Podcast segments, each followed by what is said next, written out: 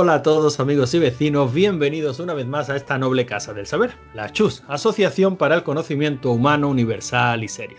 En esta noble institución vamos añadiendo cada día nuevas asignaturas y creo que esta es la primera vez que, que la tratamos. Vamos a hablar de juegos viejunos, que la tratamos oficialmente, que damos lecciones sobre ello, que os enseñamos a vosotros, pobres inútiles, todo lo que hay que saber sobre, sobre un titulazo, que al fin y al cabo es lo que vamos, lo que vamos a traer hoy aquí a colación. ¿no? Evidentemente esto no lo puedo hacer yo solo. Eh, en condiciones normales ahora pondríamos una bonita canción, sonaría La Pantoja, sonaría, yo qué sé, José Luis Perales, pero bueno, nuestra querida Sky ya sabéis que no nos deja poner música Así que vamos a pasar a, presentar directamente a los profesores que, van a dar esta clase conmigo. El primero, por supuesto, el cofundador de esta, de esta institución, que no es otro que Javier Calzacat. Hola Javi, ¿qué tal? Hola, muy buenas. Oye, como especialista en querellas, te he de decir que voy a poner la banda sonora del juego en, este episodio, o sea, que tú mismo. Yo ah, creo que, que, si viene Ramoncín o el esperpento que esté dirigiendo las GAI ahora mismo, pues no, creo que tenga nada que decir en que pongamos una banda sonora de un juego de hace tanto tiempo. Nada, que nos pueden comer los huevos por debajo de la mesa, ¿no? Es lo que quiere decir. Básicamente, y sin depilar. pues perfecto. Y el otro profesor que, viene aquí a, colaborar en esta clase no es otro que Maese Threepwood, el, el, fénix de los ingenios. Eh, ya sabéis que a él le gusta que lo presenten como, bueno, yo qué sé, hablando maravillas de él, explicando claramente cuál es su nick, cuál es su nombre. Manu, ¿qué tal? Eh, buenas, tampoco es tanto, simplemente que no digáis aquí mi hermano, ¿sabes? Un poquito de, no sé, de un punto intermedio. Y se te ha olvidado el gran Maese Tribu, pero te lo perdonaré por esta vez. Venga, pues el gran Maese Tribu, Javi y un servidor, Logarán Antonio, vamos a hablar de, un juego de 1992. Eh, Another World, Out of the World, y tenía otro nombre, ¿no? En Japón creo que se le llamaba The Outer World.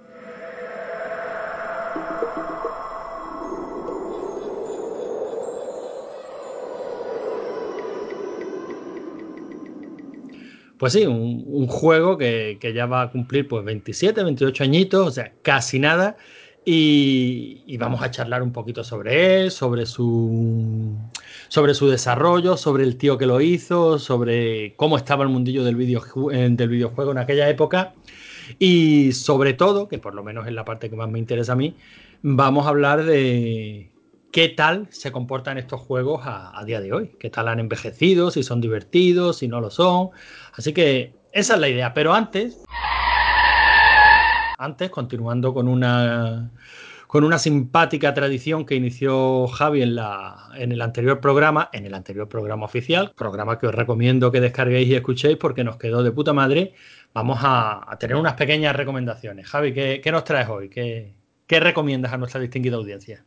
Pues la verdad es que no me he preparado nada, pero me he visto cuatro cortos de Love, Death, Robots y la verdad es que están muy bien. Es una serie de animación con capitulillos de 10 a 12 minutos, bueno, algunos 15, mm, que están haciendo en Netflix y cada uno no tiene nada que ver con el anterior, ni en estilo de animación, ni en argumento, y la verdad es que hay alguno que está francamente bien de los que he visto. Incluso hay uno que me recuerda muchísimo a lo que sería Starship Troopers o, o el humor que tenían aquellas animaciones del primer StarCraft, no sé si os acordáis aquellos Terrans que se cachondeaban un poco de los extraterrestres, como si fuesen, yo que sé, basura, y luego venían los, los Zergs y se empezaban a comer allá los Terrans como si nada. La verdad es que está, está, muy bien, os la recomiendo. Son capítulos muy cortos, ¿no? O sea que. en, un, en, volado te ves tres. Y no te por, eso, por eso digo que es el la típica serie que, bueno, por, por muy aburrido que sea un capítulo, como dura poco, como estas recopilaciones, ¿no? Como, ¿cómo se llamaba? VHS of the Dead o ABC of, the Dead. of the Dead. VHS, sí. Eso sí, eh, no la veáis con niños, eh, para nada, ¿eh? Hay escenas de, digamos, subidas de tono, hay asesinatos con sangres, vísceras, etcétera, o sea, no, con niños no. Aunque sean de animación, bueno, yo creo que los que escuchan este programa ya saben que la animación e infantil son dos palabras que no tienen nada que ver, pero bueno, por si acaso, ¿vale? Con niños no. ¿Tú, crees que todavía hay quien mantenga esa, esa postura? Sí, sí, sí. sí, ¿Quién, todavía hace la relación directa de animaciones es para niños? por supuesto. Yo creo que todavía hay gente que, sí, que lo hace. En fin, sí, bueno, la verdad es que viendo lo que hay por el mundo, hay gente todo como decía el gallo. Manu, ¿tú qué, nos traes? ¿Qué nos puedes recomendar? Bueno, yo voy a hacer una anti-recomendación, porque me, me, ha pillado un poco en braga y No sabía qué decir. Lo que estoy viendo ahora, que es Umbrella Academy. Oh, qué buena. ¿Buena? ¿Lo dices en serio o ironía? No, coño, a mí me gusta. Ah, vale, pues yo la iba a anti-recomendar porque me estoy aburriendo. La voy a acabar ya. ¿Por qué capítulo es? Por el noveno, me queda uno. Coño, pues, chico. Pues ya, yo, que posiblemente sea culpa mía que me esperaba una serie de superhéroes. seguramente, seguramente es culpa tuya, claro. Sí, bueno, ya digo, pues, en mi caso yo no la recomiendo para nada. Son nueve capítulos y han pasado tres cosas en lo que llevo de serie y ya mismo va a acabar, así que no la recomiendo. No está mal, coño, una cosa por cada tres capítulos. Sí, la verdad que sí, como media funciona. ¿De qué va? ¿De qué va esa serie? Se supone que es un grupo de superhéroes, que bueno, no como tal. Mm, Son siete niños que nacieron sin que la madre estuviera embarazada. nacieron en un día, nacieron siete niños. Bueno, nacieron un montón de niños, pero un señor en, el mismo en la academia en el mismo momento captó a siete y descubrió que los siete tenían habilidades. Eh, muere el, creador de la academia, que era como su padre adoptivo, y se reúnen los siete y, a partir de ahí empiezan a suceder cosas. Cada uno tiene un poder y los poderes no se ven durante la serie, se ven dos veces. Y básicamente la película no pasa nada, hay una pareja de asesinos histriónicos y está basado en un cómic que le eché un ojo al cómic porque dicen que, es, que era muchísimo más hilarante, era como más delirante, perdón. Era una locura, una bizarrada y efectivamente aguanté un capítulo y... O sea, aguanté un número y lo quité porque eso era una locura, luchando contra edificios gigantes mutados y demás cosas. Una paranoia. Que por cierto, el creador del cómic es el cantante de un grupo, pero ahora no caigo. ¿Ah, sí?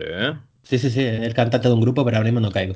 Pues la cosa, a mí no me gusta. Te voy a decir una cosa, eh, está muy bien esto de, de, que hagan series basadas en cómics, porque el otro día mm, que estaba bien, bueno, fui a Norma, a Norma Comics aquí en Barcelona a buscar una cosa y vi una chica adolescente con su madre que se llevaba un cómic de Umbrella Academy y dije, muy bien, oye, que se animen, digamos, a ver, a leer cómics a través de, adaptaciones que han visto. Yo, chapo, mis dieces.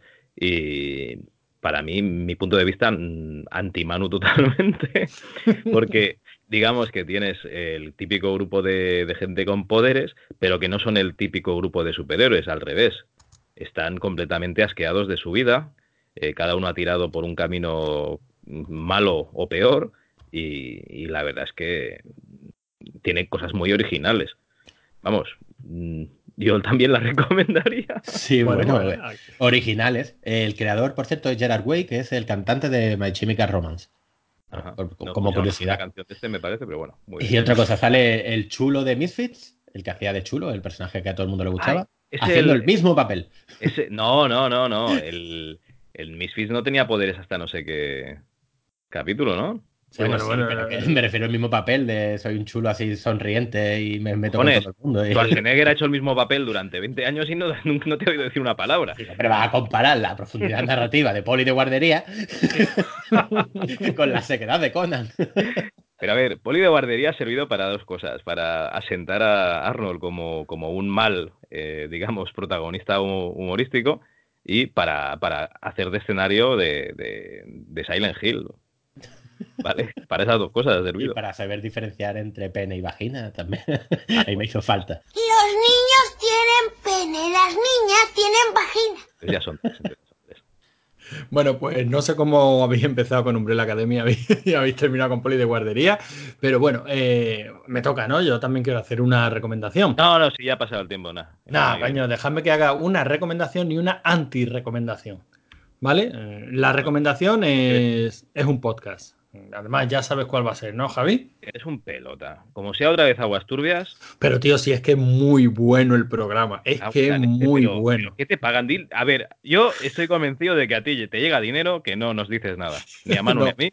Y te lo estás gastando en salir con tu mujer de copas. Nada, a mí, esto, a mí estos cabrones no me pagan nada. Pero es que llevan encadenados un par de, de programas. Pero este último es una auténtica pasada. De Pasolini este que... El, de Pierpaolo Pasolini. Bueno, el programa está dedicado a Saló, los 120 días de Sodoma. Pero claro, aprovechan, son cinco horas de programa y, aprovechan y, sí, sí, aprovechan y te hablan de toda la, historia, la vida, el personaje, lo, lo que es Pierpaolo Pasolini.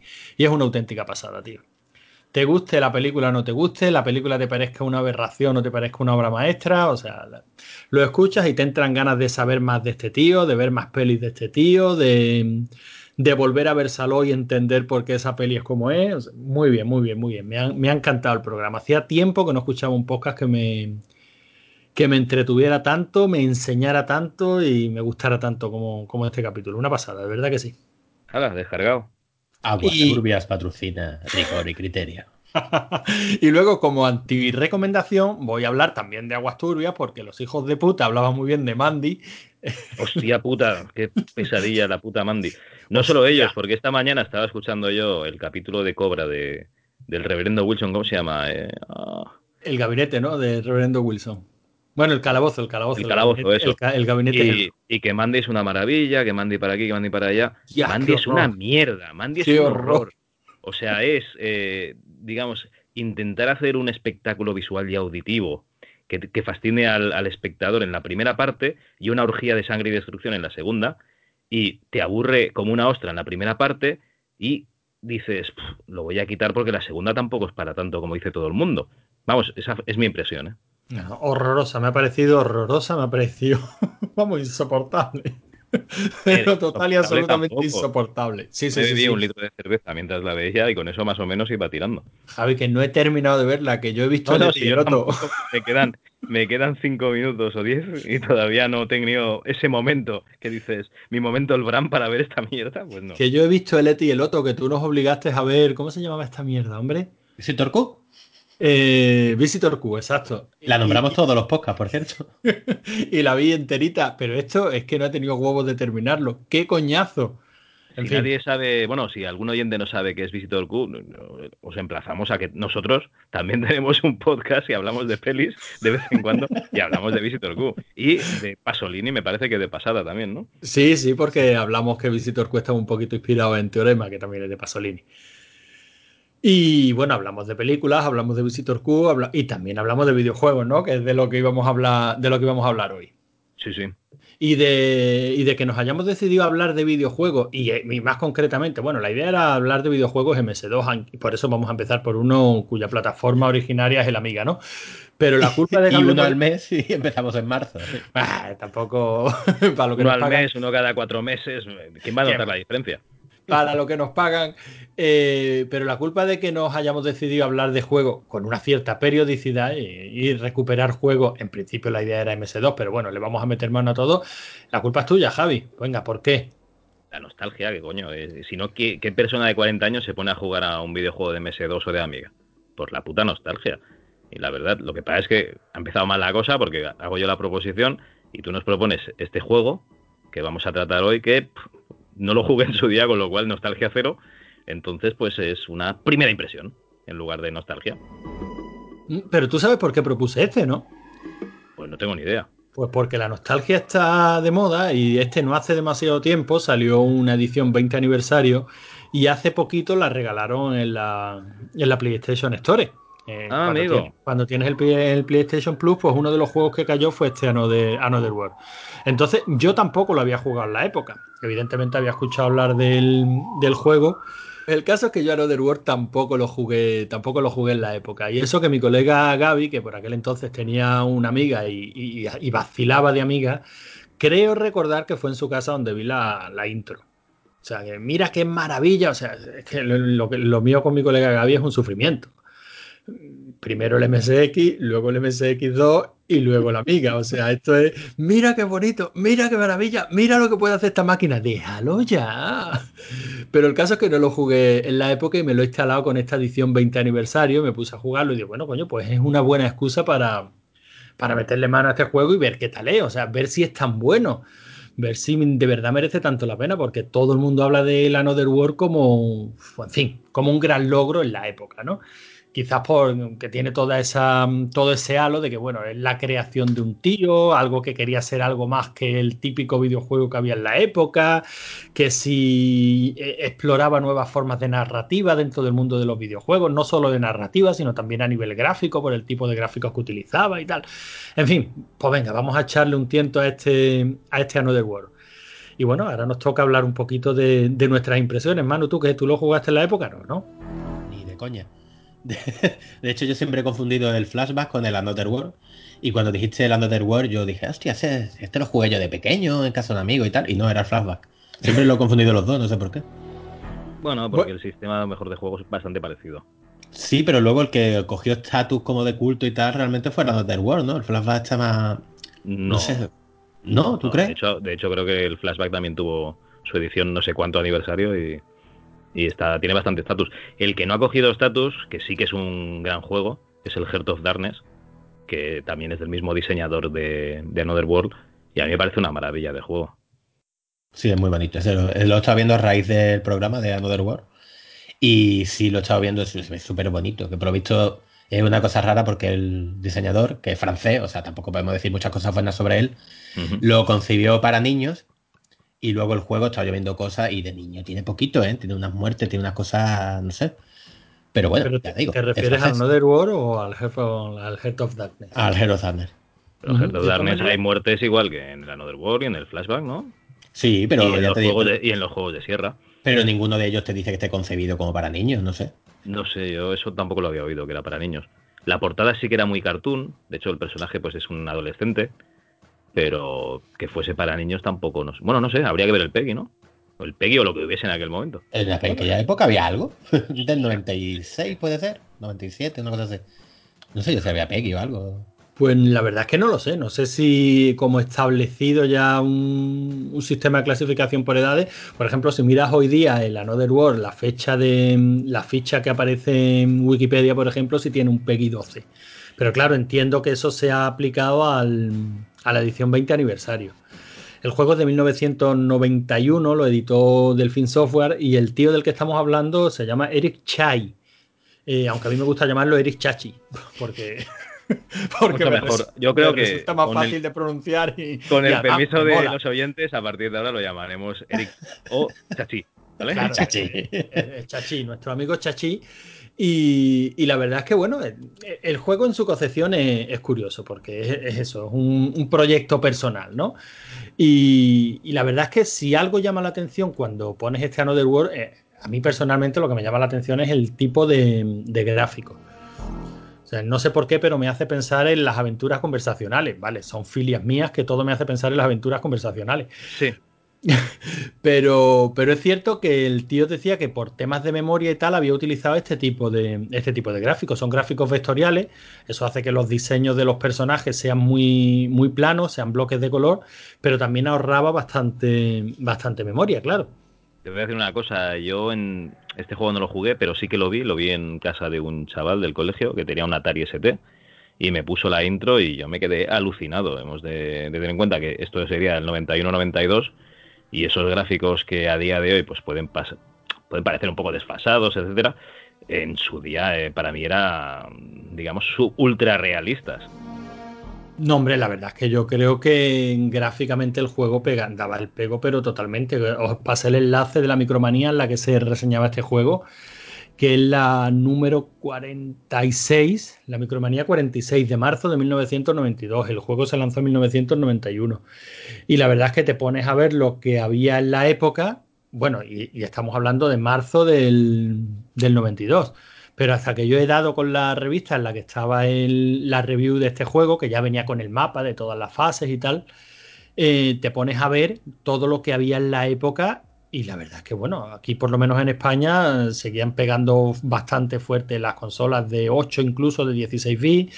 O sea, gráficamente mm, no había grandes logros. Hombre, había juegos muy buenos en 2D, pero esto la verdad es que llamaba mucho la atención por, también por lo cinematográfico, ¿no? O sea, la intro era... mm, En fin, era una, una auténtica película que no sé por qué a mí siempre me ha recordado a Tron. No tiene nada que ver, pero el, tenemos a un tío que llega... mm, que llega solo a su oficina a trabajar por la noche sin que, sin que nadie sepa que está, que está allí metido, arranca su ordenador, enciende para hacer un experimento con un acelerador de partículas, eh, eh, sale mal, algo sale mal, y se, se abre una especie de agujero de gusano con la que el tío sale, desaparece de donde estaba y aparece pues en otro mundo, ¿no? A mí eso siempre me recordaba mucho al inicio de Tron, ¿no? A Aunque ver, te puede recordar a Tron o te puede recordar a esa película que te gusta tanto, ¿no? La de Mi Proyecto Científico, que también salían rayitos azules y, digamos, había cosas que cambiaban de dimensión. Sí, bueno, claro, hombre, el hecho de viajar a, otro, a otra dimensión, a otro mundo y tal, pues no es, no es nada nuevo, ¿no? Aquí yo creo que estaba muy bien representado y, y luego el juego era original en muchísimas en muchas cosas. No tenían marcadores de vida, no tenían ningún tipo de, de marco para el juego. O sea, absolutamente la pantalla completa era, era la acción del juego. El personaje estaba muy bien animado y, la verdad es que, no sé, yo, yo, creo que la inmersión la conseguía y el hecho de sentir que tú como jugador estabas en, pues eso, en, otro mundo y que tenías que ver a, ver qué es lo que pasa. No hay ni un solo texto durante todo el juego, no hay ninguna, ni una voz, no hay ningún bocadillo aclaratorio, no hay nada. O sea, y, las cinemáticas que se intercalan en el juego, pues precisamente se intercalan en la acción. O sea, el juego no se corta, hay una escena cinemática y luego continúa, sino que, que se integran en la acción. Y eso yo creo que te mete mucho en la historia, ¿no? Sí, no, y además es lo que tú comentas, que no, no, tienes ni idea de para qué funciona nada. Entonces, por ejemplo, si te encuentras una pistola, tienes que averiguar cómo funciona, porque realmente tiene tres o cuatro modos de uso, como mínimo tres, no, cuatro. Eh, puedes poner un escudo, puedes disparar, puedes hacer una bolita un poco más poderosa y una super bola de energía. Eh, pero, por ejemplo, se te acaba la energía y tú no tienes ni idea. Entonces, básicamente, todo el juego consiste en averiguar cómo funciona un poco el entorno y en ver qué es lo que te mata e intentar esquivarlo. Eso sí, hay escenas en las que tienes que resolver puzzles que a lo mejor te llevan a, yo qué sé, a 10 pantallas de distancia. Y luego tienes que, volver. Eh, a ver, es complicado, es bastante complicado. Y veo yo que, sí, con esta, con esta micromanía tienes una opción de, pasártelo, porque a, día de hoy y con Virgen que te llega al juego y no tienes nada, es muy, muy complicado. El estilo de animación del personaje es muy detallado, y lo que son los... no sería tan completo a lo mejor como, como el Prince of Persia en el que también tenías digamos esas luchas de espada o te podías eh, encaramar a lo alto de, un obstáculo que tuvieses por encima pero sí que puedes saltar eh, distintas distancias te puedes agachar puedes pegar pataditas eh, puedes disparar la pistola la verdad es que está, está bastante completo y muy bien animado también el tipo de también el tipo de, de acciones que puedes hacer depende mucho del, momento en el que estés de la aventura, que es algo que también llama bastante la atención, ¿no? Como ese momento en el que tienes que andar rodando, esa acción de rodar es algo que luego tú no puedes hacer a voluntad en cualquier, en cualquier otro momento de la, aventura. No, eso es un puzzle que se les ocurrió de que hagas la croqueta. Exacto. Y por, eso, estás en esa vista, que, bueno, que básicamente te mueves por uno, por unos túneles haciendo la croquetilla y esquivando los, chorros de vapor. los chorros de vapor que te van saliendo. Eh, la verdad es que ya digo, el juego parece una sucesión de pequeños puzzles. Eh, y es lo que tú dices, si tienes una guía, pues te lo puedes pasar razonablemente bien. El juego, si te pones a, ver, a mirar en YouTube un, walkthrough de esto, te lo ventilas en media hora. Pero claro, en media hora yendo a tiro fijo, sabiendo perfectamente lo que tienes que hacer y encima, fallando. Y, encima no fallando. Hay veces que los enemigos actúan de una manera y en otras partidas actúan de otra. O sea que realmente también tienes que tener un poquito de suerte porque hay algunos que son bastante jodidos. ¿eh? Me refiero a la inteligencia artificial de, los enemigos que... Ah, sí, varía. Eso no lo sabía yo. Vamos, mm, yo algunas fases en las que se me ha puesto muy tonto un tío, pues hasta que no ha llegado una iteración en la que era más, más, más retrasado mental y lo he podido matar, pues he tenido problemillas. Ah, pues fíjate, yo creía que los enemigos formaban parte siempre de los puzzles, vaya. Mm, de hecho, hay veces que un enemigo cuando te mata, luego cuando en la siguiente iteración está en otro sitio. O sea, puede pasar, ¿eh? Bueno, realmente la mecánica de los enemigos, el juego es lo que dice mi hermano, son puzzle tras puzzle tras puzzle. Sí, es memorizar lo que hay en pantalla. La parte de acción realmente no, no, tiene parte de acción como tal. O sea, consiste en crearte el escudo con la segundo, con el segundo uso de la pistola, sacar la pistola fuera y dispararle si te rompes el escudo te creas otro. Y lo mm. haces continuamente. Realmente acción no tiene. O sea, es, una, es muy limitadito en ese aspecto. Bueno, sí, lo podrías considerar como un Rick Dangerous, que te sabes cómo son los puzzles, sabes lo que tienes que destruir en el escenario y sabes por dónde salen los enemigos y, vas tirando de memoria. Eh, vamos, lo he jugado por primera vez ahora para el programa y he llegado, ya digo, he llegado a la parte de las alcantarillas, creo, en la que tiene, en la que te deja tu compañero el monstruo y tienes que que ir por las alcantarillas dando vueltas, llega a diferentes sitios. O sea que eso es muy, muy al principio del juego. Y a mí me estaba recordando. No, no te creas, eh. Eso es, más o menos la mitad, ¿eh? Sí, sí, es que el juego es muy, muy, muy cortito. si miras la, micromanía que os pasé, si le echas un vistazo que te pone, como solías decir en micromanía, ¿no? Con los, mapas de todas las fases. Los mapas de todas las fases son un par de páginas. a ver, falta, falta algún mapa. Falta algún mapa, pero bueno, están casi todos. es que realmente el escenario, aparte de ser limitado, es pequeño. Oye, qué curro, ¿no? ¿Y qué hacían? ¿Cogían y, le, iban echando fotos a, las pantallas o qué? Pues estamos hablando del año 92, supongo que iría a base de fotografía y luego fotomecánica, o sea... en, MS2 no tenías el imprimir pantalla y, luego abrías el paint y lo, y lo pegabas. ¿eh? La verdad es que no sé cómo no sé cómo lo harían, pero sí supongo que, lo, el procedimiento era bastante, bastante manual. Bastante en, plan vamos a montar un, collage. Pero bueno, mm, eh, Micromagia nos tenía acostumbrado a eso prácticamente desde la primera época, ¿no? y aquí ya todavía algún medio técnico, más, más técnico tendrían, pero las primeras no sé si has visto alguna foto por ahí de cómo hacían los primeros pantallazos y era cámara de fotos con un tubo de cartón enfocando a, la, enfocando a la tele, sí. Y había algunos muy épicos. ¿eh? Tuve los del, Super Metroid, por ejemplo, que el mapeado es enorme. Ese lo tengo por ahí yo en alguna intentación o tal. Y lo flipas, ¿eh? Porque es que... Dices, madre del amor hermoso, yo no sé cuántos pantallazos puede haber ahí. Era un curro. Sí, sí, hombre, era un trabajo de, chino como debe de ser. De todas maneras, digo, aquí no tenían tanto trabajo porque el mapa es más bien limitadito, o sea, no, no hay un gran escenario. Eh, si el juego se puede alargar más y puede tener más duraciones, por lo difícil que es, y la dificultad está en que, bueno, la única manera de avanzar es morir. O sea, es la técnica de ensayo-error clásica de los juegos de, de la época. O sea, me matan, me matan, me matan. Ah, se hacía así. Venga, ya no me matan. Eh, me matan un poquito más adelante. Ah, y, así vas aprendiendo cada uno de los puzzles y cada una de las mecánicas. Y es verdad que el juego, para lo cortito que es, la verdad es que sí te ofrece variedad de situaciones y, de escenarios. De nada que antes de llegar a, digamos, a que te capturen estos extraterrestres, de hecho, antes de que te encuentres a esa especie de, toro tigre, eh, yo me estuve peleándome con las sanguijuelas esas que te caen y tal, como media hora. O sea que el juego puede ser largo según lo torpe que sea. Estamos hablando, para quien no lo sepa, de los primeros cinco segundos del juego, ¿eh? No, bueno, pero incluso, incluso antes de eso ya pueden morir. O sea, cuando. Porque claro, la intro. Lo bueno que tiene el juego, lo que yo. Con lo que yo creo que sí te mete bastante en la historia, es que realmente no hay cortes. O sea, tú estás en mitad de la intro del juego y, estás jugando inmediatamente a continuación de la intro, pero sin solución de continuidad. O sea, tú eh, ves esa intro en la que el rayo hace que el experimento que estás haciendo con el acelerador de partículas provoque bueno, el salto en el que saltas al otro mundo y saltas a ese otro mundo mm, debajo del agua.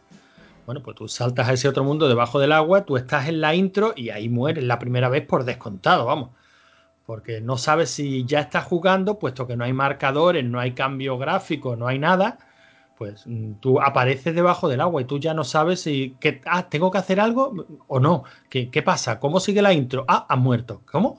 Porque claro, eh, como caes debajo del agua, si no le das hacia arriba para empezar a nadar hacia la superficie, pues salen unos tentáculos y mueres.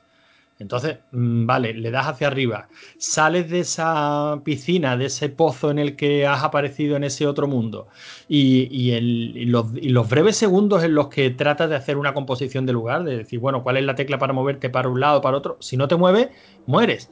Porque de ese pozo salen unos tentáculos, te arrastran y te matan. O sea, en ese juego es muy tipo Dragon Slayer, ¿no? Sí, iba a comentar que además el juego te, te premia con las muertes, en cierto modo, como Dragon Slayer, porque tienes una pequeña animación. Hay por ahí compilatorios de las muertes que puedes tener y están súper chulas, están curradísimas, vaya. Pero ¿qué es eso, no? O sea, el esquema un poquito de juego, digamos que va combinando lo que es el esquema Dragon Slayer con un... iba a decir un príncipe de Persia, a lo mejor por el cuidado con el que están hechas las animaciones, pero realmente no tienes ese tipo de puzzles, porque no tienes esa variedad de movimientos. Ahí me recordaba al Sirfred. Cuando lo estaba jugando me estaba recordando a Sirfred. Veo que son tipos de puzzlecillos del estilo. ensayo y error puro y duro, pero a ver en qué momento tengo que girar hacia aquí, si contra este enemigo puedo enfrentarme o tengo que volverme, y me estaba recordando. obviamente más pulido que el Sirfred, que a fecha de hoy es prácticamente injugable, pero del estilillo. Bueno, este yo no diría que a fecha de hoy es mucho más jugable que el Sirfred, ¿eh? Ah, bueno, yo según me decís, yo creía que era al principio, pero llegaba a la mitad del juego en un par de días. O sea que tampoco es una cosa. El Sirfre soy incapaz de llegar al castillo. ¿eh? Te lo digo. Hombre, sí se Hombre, evidentemente se puede. evidentemente se puede jugar. Pero no lo veo tan. En fin, que, no es que no es jugabilidad de hoy en día. es a lo que voy. El juego no, no, Y los puzzles tampoco son los puzzles de hoy en día. Hay algunos que son bastante sencillos, que, por ejemplo, sé que estás en la, en la jaula, que ves que te puedes balancear y no puedes hacer nada más, que es, muy sencillo. Pero luego hay algunos en los que tienes que entrar en las catacumbas esas que decía Manu, en las cloacas que las llama él, en las que tienes que llegar hasta un punto, enterarte de lo que tienes que hacer, eh, digamos, alterar la fisonomía, la topología de, esa, de esas alcantarillas para que mm, las inundes de forma que puedas escapar, ¿vale? O sea, eh, que no tiene, que tiene miga, ¿eh? que no, no es algo trivial algún que otro de los que hay. No, no, para nada. La verdad es que hay algunos, tú estás hablando, de, sí, el del agua. El puzzle del agua es una putada. Lo mires como lo mires. O sea, yo es el pues típico que. Ahí, me quedé yo, ¿eh? Claro, es el típico que dice, bueno, ¿cómo, cómo paso esto sin una guía? o sea, como que, supongo que a base de probar y probar y probar y probar. ¿Cómo sin una guía? Pues mira, sin tener amigos, que sea un, en un clima muy frío, yo que sé, en Nepal ¿no? o, en, Siberia, y que tengas solo un juego de ordenador. Pues es la única manera que yo. que no tengas libros, que, estés en una habitación encerrado. Bonito, Está, es la única manera de que te puedes pasar este juego sin guía, básicamente. ¿Estás insinuando que los aficionados a los juegos de, de los años 90 eran asociales y gente solitaria, Cal? Ah, lo que estoy diciendo es que no tenían nada más que hacer y por eso jugaban. Es como ese, ese pan enano que te comes cuando... No, no, que te comes cualquier cosa, hasta las piedras, por no comértelo, pues lo mismo. Pero eso era mucho, era muy de la época, era un modo de alargar muy artificialmente la vida útil de los juegos, porque no sé, no, me acordáis de los juegos de Nintendo Acción. yo, me, yo, me, imagino a ese señor Chachi que está, que está haciendo los puzzles y dice, hostia, pues voy a hacer un puzzle en el que, claro, tienes que hacer esto y tal y cual, y en su cabeza todo cuadra, ¿vale? Es todo encaja como un puzzle, todo, todo está bien. ¿Qué pasa? Que no estamos en su cabeza, no tenemos ni puta idea de lo que este señor quiere que hagamos. Pues nos ponemos a dar vueltas por ahí y, nos morimos. de Spectrum de la época de los microordenadores. O sea, si no, no, no, no, no. Pues, no pero, El no era el jugador. Pero no estoy de acuerdo. No, no estoy de acuerdo. O sea, estoy de acuerdo en parte, pero no completamente. O sea, siempre se pone como ejemplo de, y creo que a fecha de hoy se sigue haciendo, como ejemplo de juego bien diseñado, el primer Mario. Y te lo ponen como ejemplo porque tú empiezas a jugar y automáticamente, sin que nadie te lo explique, sin tutorial, vas pillando rápidamente las mecánicas. O sea, el Mario no tiene estos puzzles, eh, digamos, de, más de una pantalla. Normalmente es una, es una acción más directa. Pero que no estoy comparando el tipo de juego, estoy comparando como lo que es un diseñar un juego para que poco a poco pues te vaya dando las pistas para que tú puedas empezar a jugar y puedas hacerte con unas mecánicas y puedas resolverlo. Ah, no, yo, yo creo que el encanto que tiene este juego es no tener ni puta idea de lo que está pasando. ¿eh? Sí, pero una cosa es no tener ni puta idea de lo que está pasando y otra es no tener ni puta idea de cómo se, de cómo se juega o de cómo resolver cierta, cierta situación. Es que la única manera que tienes de avanzar en este juego es, que no sabes, morir. No sabes que tienes que resolver nada realmente. Porque tú vas por las catacumbas y tú no sabes que tienes que hacer un montón de cosas para poder salir de allí. No lo sabes pero es, prueba error. Pero es que precisamente esa es la gracia del juego. Sí, ese, claro. Lo que dice mi hermano de es que no sabes cómo tienes que. Pero claro, por eso digo que te recompensan con las pantallas de muerte. O sea, realmente una recompensa para que sigas avanzando. Bueno, Mira, han muerto, pero. Sierra. Este juego es el sueño húmedo de, un diseñador de Sierra. No, no, Sierra sí que está mal diseñado. yo que estoy enamorado de la aventura gráfica, lo de Sierra no tiene nombre. O sea, eso es diferente a este juego. Pero este juego tiene su punto de guardado. O sea, tú mueres y aparece al ratito y dices, venga, ¿cómo lo voy a hacer? Este juego parecía a Dragon Slayer. sin punto de guardado. Pero Sierra no, tío. Sierra te mata y vuelve a cargar la partida desde el principio sin saber qué objeto te he dejado, he dejado ese palo en la primera pantalla del pueblo. Pues jódete y vuelve a empezar el juego. a, lo, mejor esa es la clave. Este juego es muy parecido en jugabilidad a Dragon Slayer y a mí el Dragon Slayer no me parece un buen juego. Me parece un buen algo, pero no un buen juego. Pero has empezado diciendo que este sí te lo parece, ¿no? Si te parece un buen juego. No, yo no digo que me parezca un buen juego. Yo digo que este juego tiene grandes cosas, pero no hemos llegado todavía a la valoración del mismo. Ah, ¿no te gusta el juego? Entonces, a partir de ahora es, mi juego favorito. Pero deja de traer mierda que no te gusta. Primero fantasmas, ahora esto. No, vamos a ver. Yo tenía ganas de jugar este. Yo tenía ganas de jugar este juego. Y el juego reconozco que tiene un montón de cosas que me han gustado muchísimo. Pero lo que me parece un juego que la única forma que tienes de avanzar es morir. O sea, que tu, que tu, habilidad no te permite avanzar. Pero eso no es intrínsecamente malo. Ahora que se ha puesto de moda la saga Souls, eso va así. O sea, tienes que morir, pero cuantísimo, ¿cuántos juegos hay de ensayo y error? ¿Cuántos juegos hay de tengo que morir para saber cómo progresar? O sea, eso no es nuevo ahora ni, ni era nuevo Básicamente, todos en los que mueres. Claro, si que si no mueres, ¿cómo sabes cómo tienes que avanzar? Yo no creo que eso sea malo. Yo creo que lo que, pasa es que tú tienes un problema de paciencia hoy en día. Eso se puede Además, es una cosa que lo que provoca es que, digamos, que la gente tenga ganas de, sobrevivir. O sea, tú juegas a un juego que te está enseñando que si te matan, pues pierdes la partida, no puedes jugar. Entonces, pues oye, te da ganas de vivir, ¿no? Porque tienes que sobrevivir. Y de hecho, si me apura, hasta pega con la temática del juego. Es como un proto-survival horror. O sea, estás perdido en un mundo inhóspito, no sabes qué hacer. Pues lo normal es que palme. No sé, a mí me, la verdad que. Sí, a 100. Ahora, ahora, a partir de ahora, a full. Eh, este juego es una maravilla. Esto es una obra de arte. Y mira pues que no es francés. Pues entonces, el, único punto malo, el único punto malo es que le haya hecho un francés, es verdad.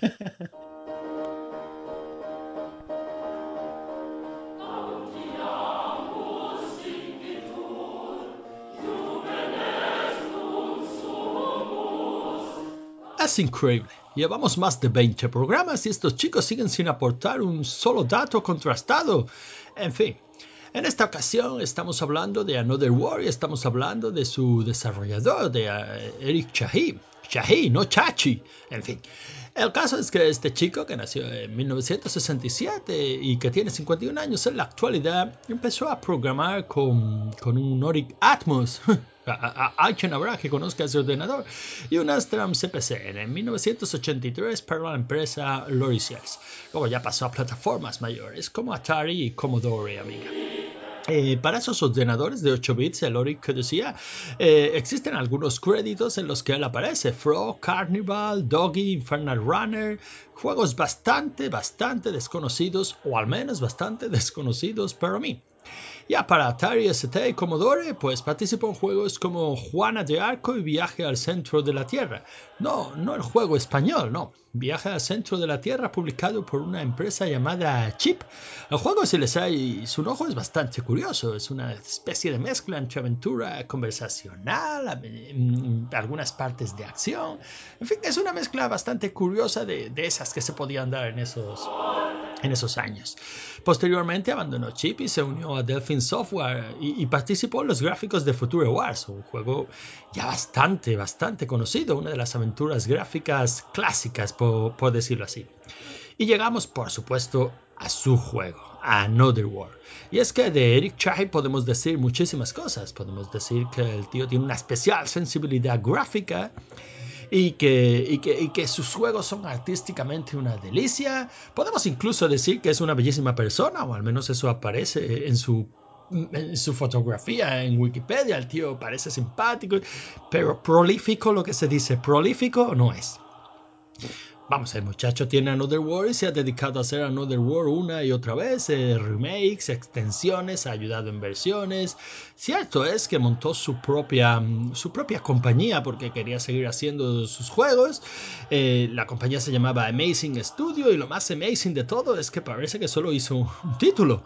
En fin, Heart of Darkness, un juego bastante curioso, muy gráficamente muy bonito y con un desarrollo muy muy muy similar a, Another War aunque es cierto que incluía algunas acciones más para, para, el personaje. Posteriormente el único crédito que figura es From Dust eh, ya publicado por Ubisoft. Es un juego una especie de God Simulator. Y, y bueno no sé el que lo ha jugado dice que está que está bastante bien. Y no hace mucho ha, anunciado un, título en este último mes, ha anunciado un nuevo título que saldrá para PlayStation VR y que se llama Piper Beast.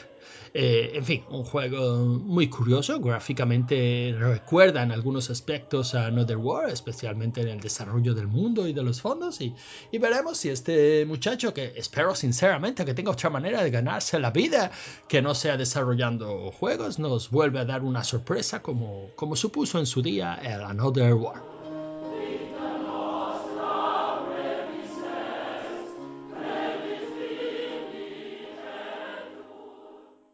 Entonces el juego os encanta, ¿no? Os vuelve loco, parece maravilloso. Vamos, maravilloso, no, pero que me pareció para muy que bueno. me tire dos días peleándome con una sanguijuela si no tire el ordenador contra la pared. algo, algo de encanto tiene que tener. Sí, hombre, el juego tiene muchas cosas de encanta. Yo digo que tiene muchísimas cosas que me, que me gustan. O sea, me gusta la historia, me gusta cómo está contada, me gusta el tema de. Haces un predecesor de, las películas estas de, Disney y, tal, en, las que ponen un protagonista pelirrojo, que por lo que sea queda muy bien en, las, en las películas poner niñas pelirrojas, aquí ponen un, un tío con el pelo zanahoria, sí, sí. Bueno, pues ya está, es que me has dejado sin palabras. ¿Qué quieres que te digas? El juego lo tiene todo para que yo lo odie. Lo hace un francés y el prota es pelirrojo. Y aún así me gusta. si el argumento a favor es que el prota es pelirrojo, pues nada, perfecto. Estoy defendiendo un juego solo porque no te gusta, tío. es que te diga. Bueno, vamos a hablar un poco de las razas ¿no? que te encuentras también por, el camino. Bueno, nada más caer, digamos, de ese, de ese cambio de dimensión, caes tú y medio laboratorio tuyo en, una especie de piscina climatizada en la que si te dejas mm, arrastrar, pues, pues te mueres. O te salen unos tentáculos que te van a llevar a, digamos, supongo que hasta su boca para comerte. Con lo cual te encuentras una raza alienígena, así un poco Lovecraftiana. Luego tienes unas sanguijuelas que si te pican, pues deben de tener veneno en la puntita y te, y te matan. Y luego tienes el, toro tigre este que a mí me recuerda al, al bicho de, de los cazafantasmas. Sí, por el movimiento sí. O sea, por la forma de moverse y la estructura corporal que tiene, aunque como aquí es plano. Yo para mí creo que es una follada de, de, intelectual eh, de, los cazafantasmas que lo utilizan y la verdad es que está, está muy bien. Luego te encuentras una raza extraterrestre que básicamente lo que son son tíos muy grandes. Vendrían a ser como, como una gente de, no sé, de dos metros y medio, bastante corpulenta, y es una especie de civilización. Tú desconoces exactamente lo que, lo que son. Y luego ya en los laberintos ya te encuentras unas bocas que hay en el suelo, que si las tocas te comen, es la, serían los pinchos del, del Prince of Persia, tentaculitos que, hay por el techo, eh, diferentes tipos de pájaros exóticos raros, y luego al final un, pájaro que será el que te lleve a, tu liberación. Pero bueno, ya llegaremos un poco más adelante al final, porque yo, lo he visto en YouTube hoy, porque yo, mi habilidad, eh, digamos, no me deja llegar a ver ese final de forma, de forma natural. La verdad es que realmente hay muchas cosas que vas descubriendo a lo largo del juego que te, que te pueden hacer, mm, digamos, eh, que te pueden fascinar en lo que es este entorno, en lo que es los decorados, esta civilización que te muestran y este mundo sí que es muy interesante. El, digamos, el punto negativo que yo le pondría es básicamente la dificultad de los puzzles y que sin una guía no, no se puede, es imposible. Bueno, vamos, que nos haga saber si alguno de los, de los oyentes ha podido ver ha podido ver el final sin ningún tipo de guía. Hombre, yo no creo que esto sea tan tan tan terrible como, como la abadía del crimen, por ejemplo. O sea, este es un juego que a lo mejor a base de insistir y a base de ensayo, error, ensayo, error, ensayo, error, pues se puede se puede lograr, sobre todo porque ya digo, porque el mapeado no es precisamente no es precisamente extenso, o sea, no es un gran mapeado. Entonces, aunque los puzzles sean complicados, pues bueno, al fin y al cabo, cuadrarlo en tu cabeza, si te vas haciendo un mapita como se hacía antiguamente, ¿no? Con libreta y tal, yo creo que sí se puede llegar a, resolver el puzzle. Yo no lo he resuelto, desde luego, yo lo he visto en, YouTube. Yo el puzzle ese del agua me parecía ya terrible. Digo, bueno, ¿qué hago? ¿Qué hago? ¿Para dónde tiro? Que lo, lo, veo muy, muy, muy, muy complicado. Porque eso encima se le van añadiendo por las dificultades que te, que, bueno, todas las que tú has enumerado, ¿no? O sea, te vas encontrando que ya no es simplemente solo y exclusivamente resolver el puzzle, sino es mantenerte vivo hasta que resuelves el puzzle. Uy, yo cuando he visto en el, en el, en el walkthrough que tenías que dispararle a un pájaro para que fuese a la otra pantalla, entonces vas a la otra pantalla y se lo comen los tentáculos, y es la única manera de pasar sin que se te coman a ti los tentáculos, digo, joder, madre mía. Sí, sí, es que tiene cosas que son realmente las típicas que yo creo que trasladado al mundo de la aventura gráfica, pues son las típicas que acabas resolviendo a base de probar. O sea, por casualidad. O sea, cuando, cuando jugabas una aventura gráfica no acababas probando absolutamente todos los objetos con todos los verbos en todas las pantallas a ver qué pasaba. Sí. Pues aquí es prácticamente lo mismo. Yo creo que es un tipo de juego propio de una época en la que tendríamos más tiempo para jugar, ¿no? Hoy día esto no pasa al corte. o sea, tú hoy día empiezas a, jugar esto y en 10 segundos lo has abandonado. Sí, sí, hoy en día, bueno, y en su día el disquete toma por culo. A la que me matan tres veces las sanguijuelas, el disquete a la mierda. A tomar por culo. Y, grabo, encima lo que sea. Yo no creo que sea tan así, ¿eh? Os estáis metiendo mucho con la gente de hoy en día y lo, repito. no, Al revés, no nos metemos con la gente de la, el Umbrella Academy este y les, bueno, no sé por qué le estás dando una oportunidad porque tiene a lo mejor 10 capítulos, 11, no me acuerdo. Pero si tuviese 30 capítulos ya lo hubieses enviado a tomar por culo. ¿Por qué? Porque tienes 200.000 series y películas diferentes para ver. En cambio, en aquella época, o veías el equipo A o veías el equipo A, a ver si me entiendes. Hoy en día no, hoy en día tienes a tu alcance tantos juegos que si uno no, por lo que sea, no te, no te convence, pues a otro, a otra cosa mariposa. Pero que no, yo lo que yo voy es que no creo que lo hubieran rechazado por la dificultad. Yo creo que es un reto al jugador. De verdad que no lo considero tan. ¿Habéis jugado alguno al Dragon Souls, o sea, al, algún Souls? ¿Al Dark Souls o al. Sí, al, uno, un rato. Un rato, ¿no? Y lo dejaste porque me cago en tu puta madre que me estás matando cada dos por tres. Bueno, también hay que decir que lo jugué en PC sin el mando de Xbox 360. Entonces, mm, sí. Y lo dejé. pues hay gente que se lo saca en plan de voy a vencer al enemigo final desnudo. ¿Por qué? Porque se puede. Y lo voy a, hacer. No, no, pero no estamos hablando de que hay gente que. Por supuesto que hay gente que. Estamos hablando de, de la masa, en la cual yo alegremente me incluyo. Estamos hablando de lo común. O sea, cuando hablábamos de Bandersnatch, decíamos que series como esa eran posibles hoy día porque había cambiado ya la, narrativa. ¿Por qué? Porque el tipo de productos que hay o la oferta que hay o la manera de consumir contenidos que tenemos hoy día hace que cambie la, la narrativa. No es decir la gente de hoy y la gente de antes, es ponerse en contexto. Hace cerca de 30 años que salió este juego, la oferta era infinitamente menor que lo que tenemos ahora. Entonces, y, en su día, y en su día además tenías la, digamos, eh, el punto a favor de que era punteramente, o sea, puntero gráficamente. Además. O sea, aparte que el, juego tiene muchas virtudes, o sea, que eso no se puede negar. El juego yo creo que atrapa desde primera hora, que llama mucho la atención el hecho de que tú estés jugando una aventura. O sea, yo creo que lo que, lo que más llamaba de este juego es que no había corte. O sea, tú empezabas a ver esa introducción y tú seguías jugando con el, con el mismo personaje, visto desde otra perspectiva, ¿de acuerdo? Pero tú estabas jugando con el mismo personaje, construido con el mismo tipo de gráfico, a base de gráficos vectoriales, no había corte. O sea, venía ese rayo, te traspasaba ese mundo y, y tú seguías jugando. Eso que ahora nos puede parecer como muy normal, ¿no? O sea, que el juego, que los gráficos de, que se están utilizando durante la presentación o las cinemáticas sean con los mismos con los que tú sigues jugando, que no haya corte entre cinemática y, juego, yo creo que eso en la época tuvo que ser rompedor. No había menú, no había nada. O sea, tú estabas jugando y te ibas apañando sobre la marcha. Tenías un mando, tenías tu teclado, tenías tus cuatro teclas y tus dos teclas de acción y tus teclas de dirección y con eso te ibas manejando. Y, en y eso el juego sí lo hace muy bien. O sea, ya digo, perdóname, pero las cinemáticas del Mario de la princesa no está en este castillo eran de in-game, ¿eh? Sí, de muy alto nivel. Perdóname, pero las cinemáticas del Maniac Mansion y el Monkey Island eran del motor del juego. Sí, bueno, perdóname, ¿eh, Logarán? vale, de acuerdo, sí, pero no no a este nivel de. Si te ha entendido, si es por tocar los cojones. Sí, yo lo sé que es por, yo sé que por tocar los cojones, pero habrá que, habrá que argumentar, coño.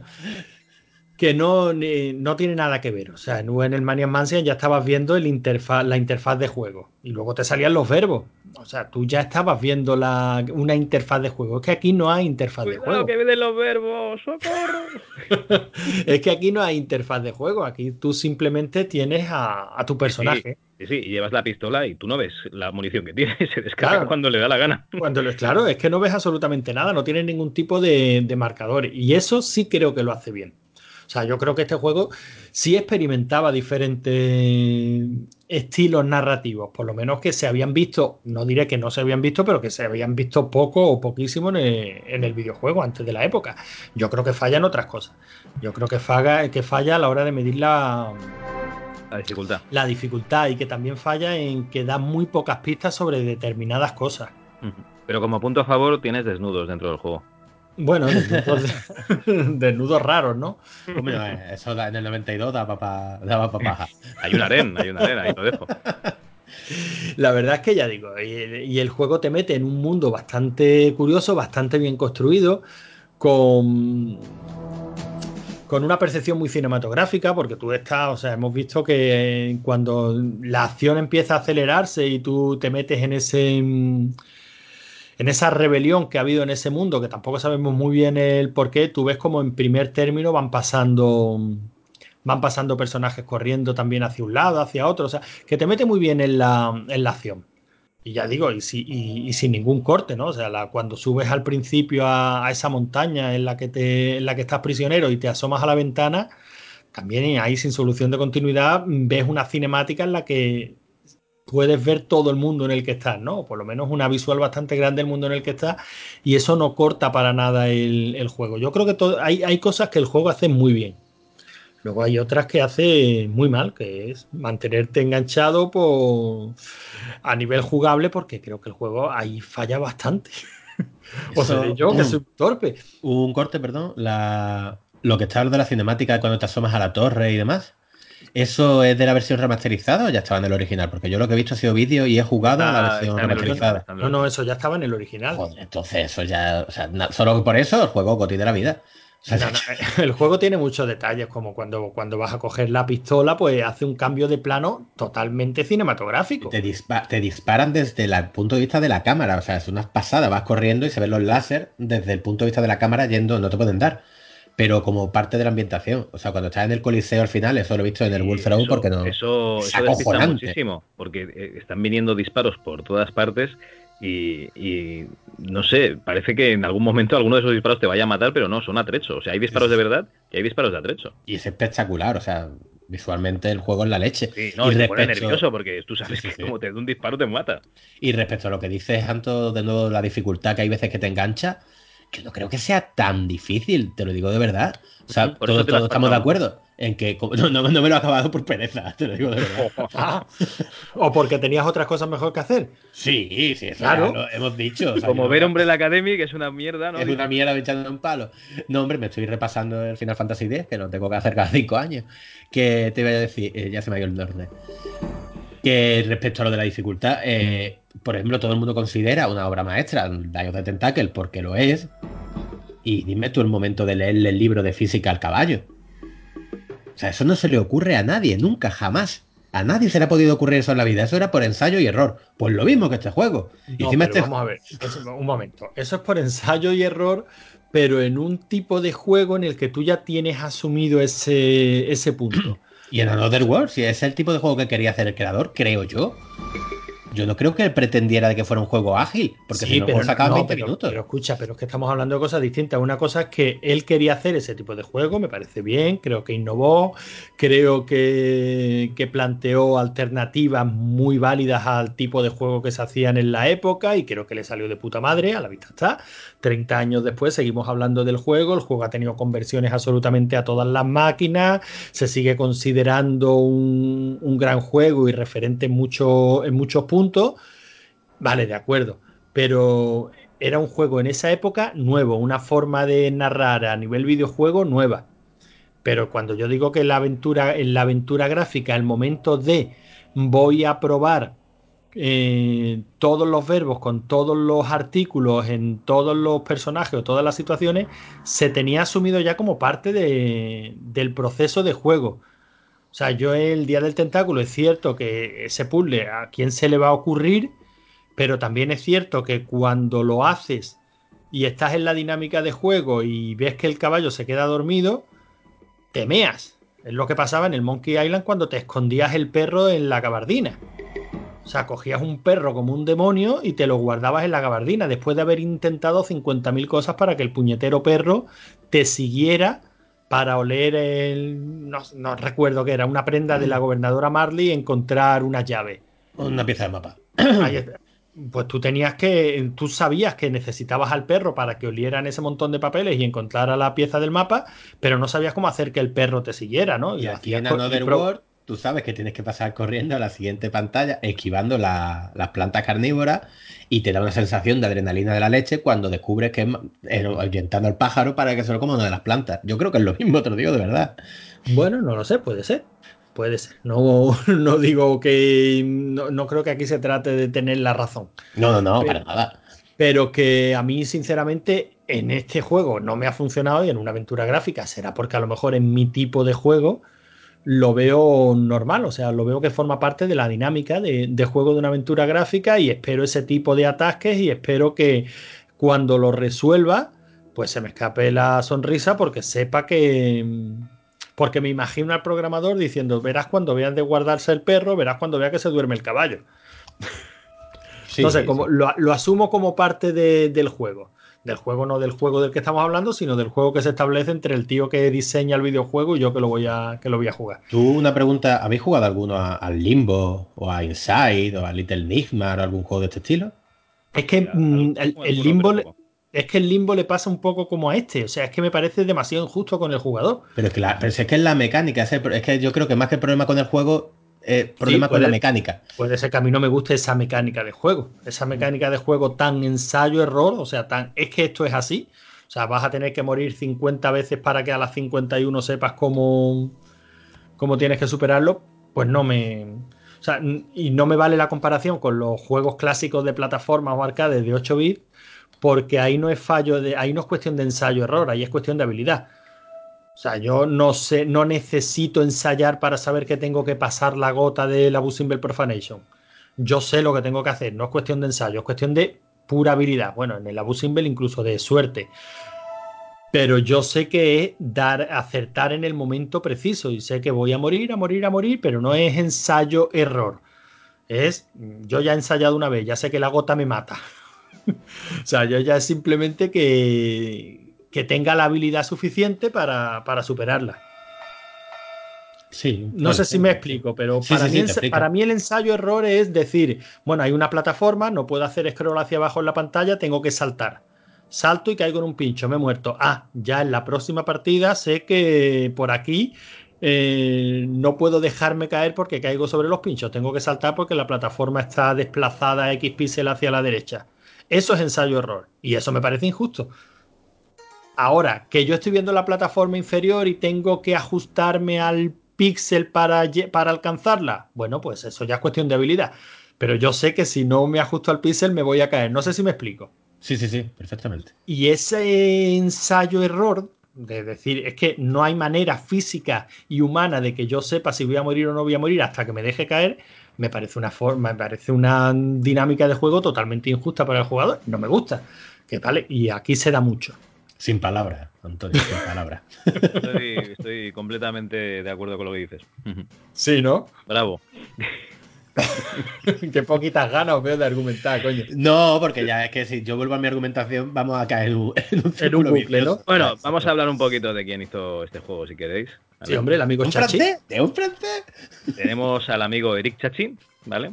Chachi, o, bueno, es igual, Chachi, eh, que básicamente es conocido por hacer juegos para Loriciels, ¿vale? Esa, esa, otra compañía francesa, que ahora mismo no recuerdo ningún juego de ellos, pero a ver, de estos que tengo aquí en la lista, si hay alguno conocido, el Panza Kickboxing. ¿Este hombre hizo viaje al centro de la Tierra? Pues que lo estoy leyendo ahora y me estoy quedando muy picueto. Coño, esta cosa, pero esta cosa trajeron la preparada de casa. hizo los gráficos de viaje al centro de la Tierra, pero no del que tú crees. Ah, vale, no el bueno, ¿no? No, no. Ah, vale. ¿El, que, ¿El, que, tú crees es el bueno? Hombre, por supuesto, no te metas.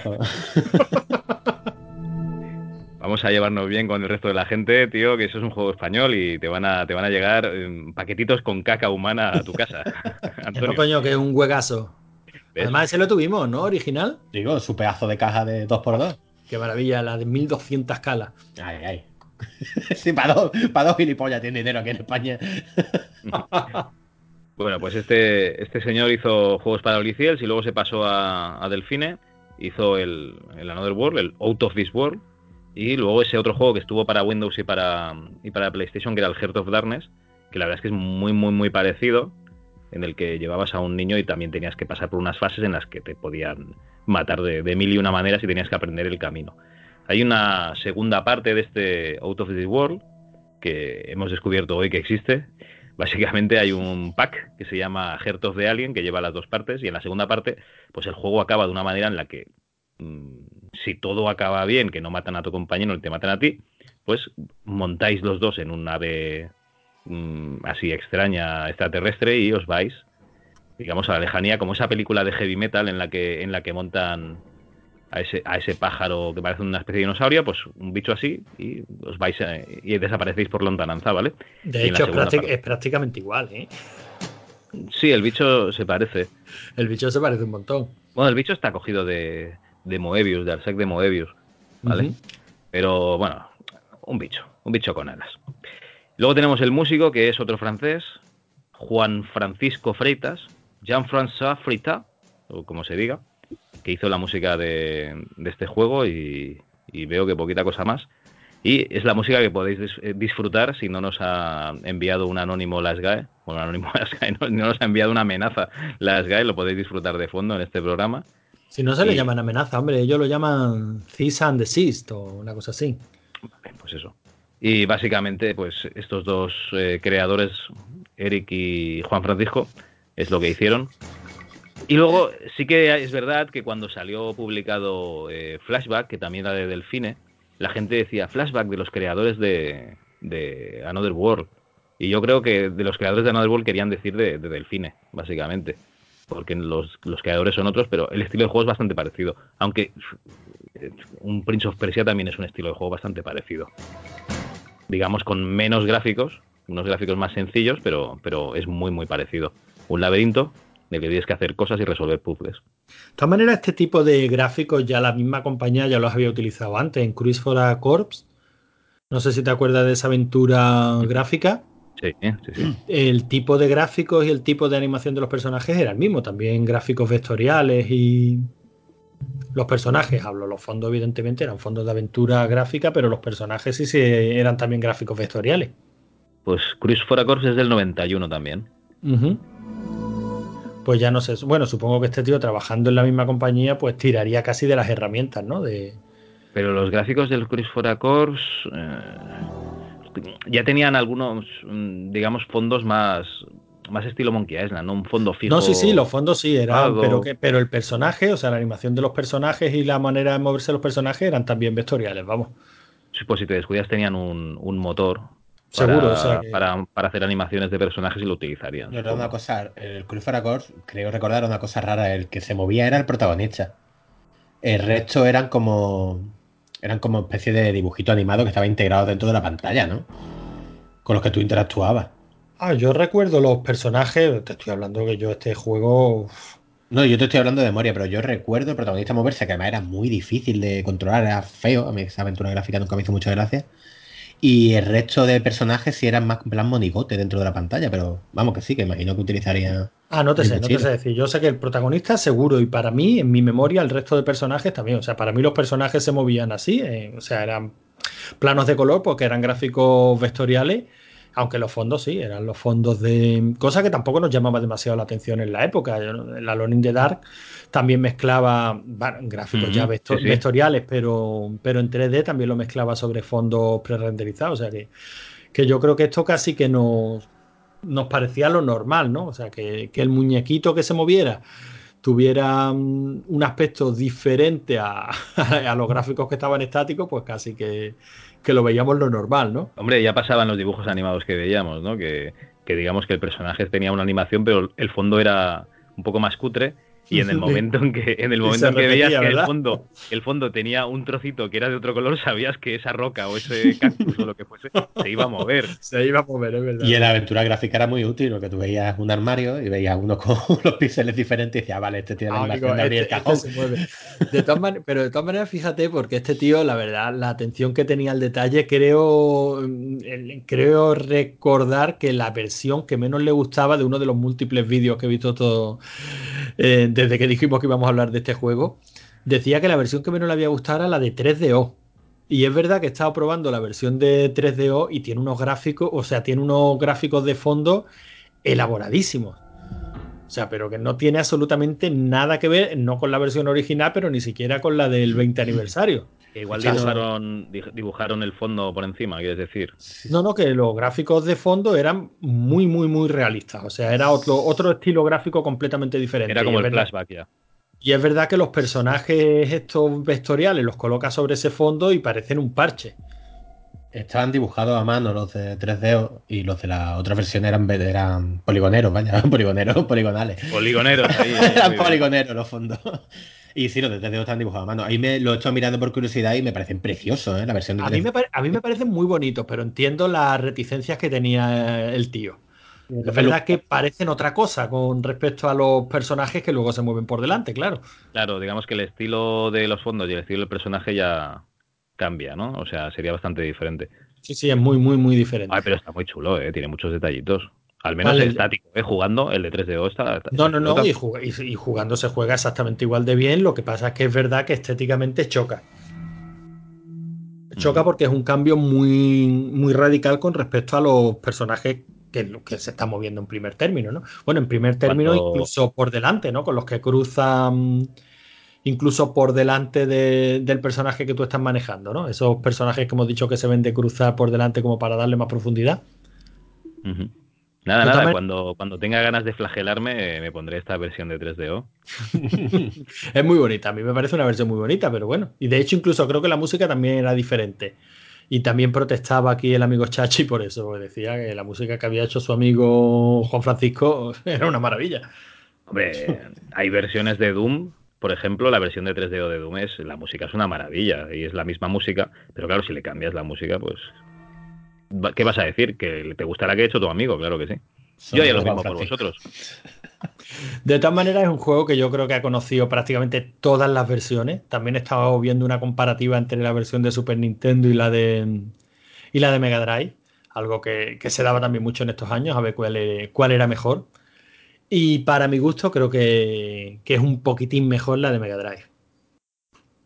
Me duele, me duele decir esto, pero, pero creo que es un poquitín mejor. Creo que un poquito más grande. La de, la de Super Nintendo parece que tiene un pequeño marco negro que hace la acción un poco más pequeña.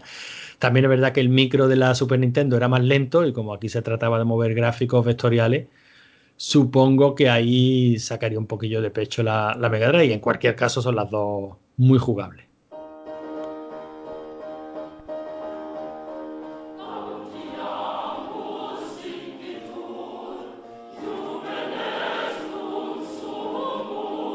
Bueno, los chicos no han hablado demasiado de la compañía, ¿no? Que sacó este juego, Another World, que la compañía era Delfine Software. Esta era una compañía que era francesa, que comenzó a sacar videojuegos en el año 88 y acabó en el 2004 en bancarrota, por lo que sea, ¿no? Porque tenían a lo mejor algún problemita con los dineros. Bueno, esta compañía eh, sacó su primer videojuego que era Bio Challenge, que era un juego un poquito arcade, y luego ya pasaron a hacer bastantes juegos tipo aventura gráfica. Los más conocidos seguramente serán Future Wars, que era ese videojuego de aventura gráfica en el que tenías que buscar pixel a pixel, ¿no? A ver hasta encontrar, pues, qué es lo que tenías que, que apretar en una pared o en una pizarra o lo que sea. Sacaron también aventuras gráficas de James Bond. Mm, de hecho, sacaron la aventura gráfica de Stealth of Fair, la que conocimos como Operación Stealth. Luego sacaron Cruise for a Corps, que era una aventura gráfica en la que tenías que investigar asesinatos en un barquito. Y sacaron eh, otro videojuego del estilo de Another World, que era el Flashback, es muy conocido. Este no era de Eric Shahi, ¿eh? este era de otro, de otro programador, este ya no tiene nada que ver, aunque, aunque sean muy similares. Bueno, sacaron en el 99 un juego tipo Diablo Online, muy apañadito, algo que era el Darkstone, y luego también tienen una saga de videojuegos de, motos, de simuladores, de, carreras de motos, que es el Moto Racer. Sacaron 5 o 6 juegos de este. Y nada, pues lo dicho, con la bancarrota pues desaparecieron. Hay que comentar también que muchos de estos videojuegos, eh, estos los, los hacían Delfine Software, pero luego los, los editaba y los distribuía US Gold, que es esa compañía de videojuegos denostada por algunos radicales eh, talibanes del retro que dice que todo lo que sacaban era mierda, pero bueno, todo el mundo sabe que, las opiniones pues son como los culos, ¿no? que cada uno tiene la suya y que normalmente apesta. ¿no? En fin, luego también sacaron juegos con Electronic Arts y otros publishers antes de, desaparecer finalmente. Espero que os guste lo que nos digan los chicos del resto de, de este juego, ¿no? del Another World de Delfine Software.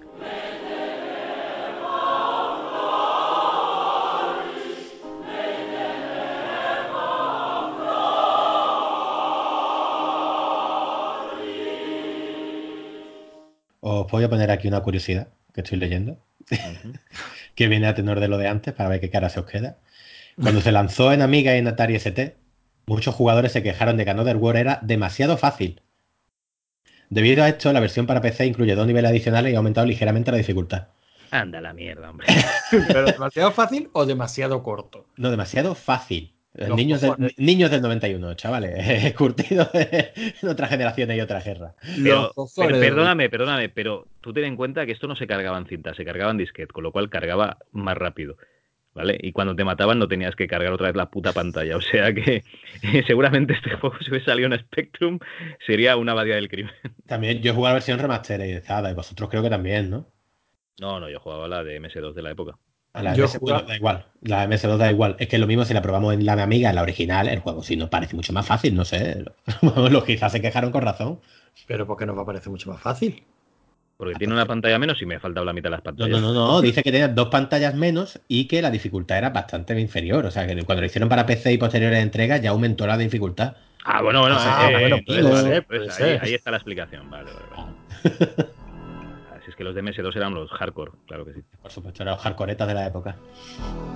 En fin, el Muy caso bien, es que si os parece vais dando vuestras conclusiones finales sobre, sobre el juego, porque poco más se puede decir de un juego que se pasa en media hora, vamos, o sea que tampoco, tampoco Mira, vamos a volvernos locos. básicamente lo voy a dejar así, no voy a quedar ni bien ni mal. Esto es historia de, de los videojuegos. Y punto. Qué tío cobarde, que no se moja lo más mínimo. Oye, me Vale. mojaba. Esto es historia de los videojuegos, pero bien, o sea, ¿tú recomiendas que la gente lo juegue a día de hoy o qué? Ni de coña que se de antes con una piedra en los huevos. O sea, no, no. Hay, hay cosas mucho más interesantes que hacer que jugar a esto, no me jodas. Pero bueno, teniendo en cuenta que hay gente que le gusta jugar a los mismos juegos una y otra vez, si te gusta este juego, oye, pues sigue jugando, que no. Pues nada, que lo disfrute con salud. Manu, ¿tú qué? que es verdad que me ha pillado con la guardia por lo, a lo de darte una piedra en los huevos. Yo sí, creo, lo recomendaría que lo jugaran. De hecho, vamos, hoy en día además viendo guías y tal, o sea, no tiene por qué ser, juégalo, intenta llegar a un sitio y te queda atascado, pues mira la guía esa parte y pásatelo porque yo creo que a fecha de hoy sigue siendo entretenido, creo que los puzzles están muy chulos. Y lo que ha dicho Javi, pero esta vez sin coña ninguna, yo creo que es historia de los videojuegos. O sea, este juego tiene una, le- una legión de gente que lo persigue plan juego de culto impresionante, yo lo veo bien.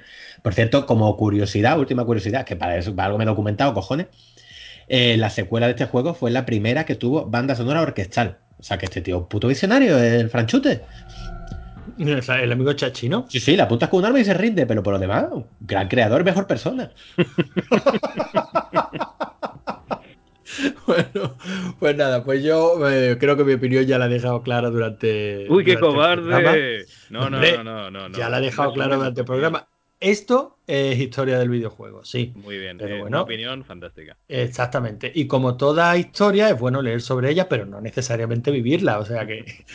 Por supuesto, si te gustan, digamos, la- las invasiones, eh, digo las invasiones, la conquista de, yo qué sé, de, de las Galias por Julio César está muy bien, pero no te vayas a Francia con una espada porque te van a detener y te van a meter en la cárcel si no te matan. Eh, exacto, o sea, esto se puede, se puede disfrutar plenamente viéndose uno de los múltiples walkthrough que hay en YouTube y veis, veis un pedacito de la historia del videojuego y, y ya está, tampoco sufráis, si es que no hay necesidad, de verdad. Una, una última pregunta, por favor. Venga. ¿Por qué has traído Fantasma, que es una puta mierda de película? Y luego has traído este juego que no te gusta en absoluto y que te parece tedioso. No lo entiendo. No, no, no, no, no. Yo he traído Fantasma antes de rever la película y antes de haber vuelto a leer la novela y he traído este juego antes de ponerme a jugarlo medianamente en serio. O sea, a mí me parece que estamos haciendo un ejercicio muy interesante de enfrentarnos a esas grandes obras que recordamos con cariño y decir, no sé, yo, yo Bueno, creo que es eh, Nunca será un podcaster serio si en vez de volver a ver las películas, no las revisitas. Yo te Bueno, primer bueno. aviso. revisitamos, revisitamos. Bueno, Y lo os, que voy sí- a dejar, os voy a dejar una, una noticia aquí, eh, y es que vamos a seguir con las compañías francesas, porque si no me equivoco, el siguiente en elegir juego soy yo, lo siento Manu, me ha tocado Sí. a mí, por lo, por lo que sea, y vamos a jugar a un juego que se llama Metal Mutants, ¿vale? De la compañía Silmarils, que también es, pues, Silmarils, o como se diga, que también es francesa, con lo cual eh, vamos a seguir jugando esos videojuegos que hacían lo- los gabachos allá en, en los años 80-90. No, y acabo de mirar una imagen, parece el Game Over. es una maravilla de videojuego. Es un videojuego en el que llevas tres robots, puedes intercambiar entre un robot y otro en cualquier momento, y cada uno tiene unas habilidades especiales, las cuales se pueden, digamos, eh, aumentar. Puedes hacer un upgrade según vas recogiendo unos discos de datos por el escenario. Mola, mola. Busca otra imagen, y dime tú si no te parece el Game Over. Eh, hombre, yo por lo que me ha contado me parece el Vikings, pero. No, no, no, no, Es un eh, vikingo. Es un robot a la vez. uy qué, verde, uy, qué verde todo. Qué verde era mi valle. ¿Cómo se nota que es de Astra, eh? que le gusta lo verde. bueno, pues nada, ya sabemos que este será el siguiente, el siguiente juego, cuando sea, ¿no, Javi? De aquí medio año, el mes que viene, ya veremos. Cuando, según nos vaya, según nos vaya dando. Y bueno, ya para terminar este programa, si te parece, mm, ya que iniciaste la costumbre en el anterior programa, pues volvemos a leer también los comentarios que nos hayan dejado por aquí. ¿Te parece? Ah, sí, fantástico.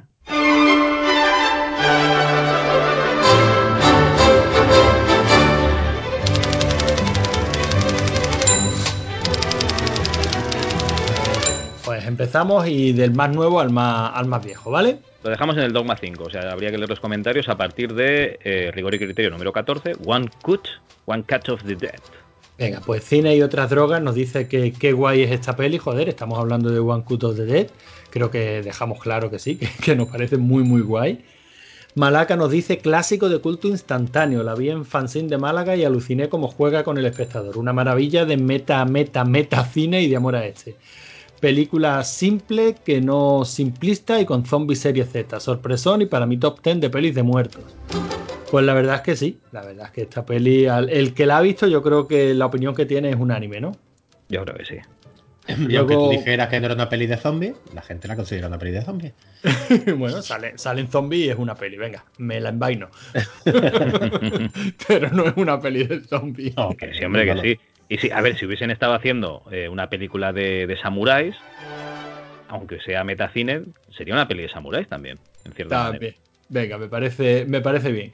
Luego publicamos una charla con desarrolladores de, videojuegos. Espérate, espérate, que hay dos comentarios más. Ah, sí, eso no lo he visto yo. Por favor. Eh, tenemos a MRP que nos dice, maravillosa, comentar que el plano secuencia y la historia detrás de él están rodados de forma separada, al menos en parte. Se ve al final de los créditos con esa especie de making of, pues vale, nosotros comentamos que no sabíamos si se había grabado todo junto o no, y MRP pues nos saca de dudas. Tenemos que ver esa, esos, ese final de créditos otra vez para, ponernos un poco en contexto, ¿vale? Bueno, nos dice que al menos en, parte. Yo no tengo problemas en volver a ver esta película. No, no, no, ni, muchísimo como Phantoms, ¿no? ni muchísimo menos. De hecho, creo que comentamos que la peli casi seguro que caería en Movistar, ya que Paco Fos algo tenía que ver con ello. Y me ha parecido estos días atrás leer en Twitter que sí, que él lo confirmaba. Que aunque ya casi todo el mundo lo hubiera visto, pero que caería en Movistar. Espera, que vamos a entrar en una dinámica como las películas de Ring y tal, y van a hacer eh, un alarde de originalidad un remake en Estados Unidos de la película. qué pereza, de verdad. Bueno, oye, si lo hacen bien, pues pueda disfrutar dos veces de lo mismo. Sí, y la veré, como la de Déjame entrar, que me gustó mucho la versión americana, pero. Como la de Rec y Quarantine. es que tampoco hace falta cuando lleva un año. O sea, si la quiere hacer dentro de año me parece estupendo. Sí, pero quieren hacer un estreno de la hostia en Estados Unidos. Además, les va a huevo, porque como no se ha estrenado allí. Pues y, que, les da pereza leer subtítulos japoneses. Yo lo pueden doblar, macho. Tampoco es tan complicado. Bueno, bueno, que tampoco nos echemos las manos a la cabeza que, aquí hacemos lo mismo, ¿eh? Que las dos últimas pelis de Alex de la Iglesia también ha sido remake de, de comedias francesas del mismo año del año anterior, ¿no? Esta de los móviles y. No la he visto, ni la una ni la otra, macho. Así que, eso se hace en todas las cinematografías del mundo. Es que no pasa nada, que si quieres la veis, si no, no la veis, a tomar por culo. Sí, sí, poco. Bueno, MRP también nos dice que propuesta un rigor y criterio sobre Love, Death y, and Robots. Tiro granada y me escondo. pues, pues la verdad es que yo creo que ya hay un lot de que habla de eso y tal. O sea, realmente nos tiene que gustar mucho. pero, pero vamos a ver, pero MRP lo que quiere es un podcast bueno que hable sobre eso. Bueno, a lo mejor quiere un podcast que no sea tan tedioso, ¿no? Como otros que hay por Hostia puta. Pero por mí, por mí, esto, esto luego lo editas, ¿no, Javi? Eh, sí.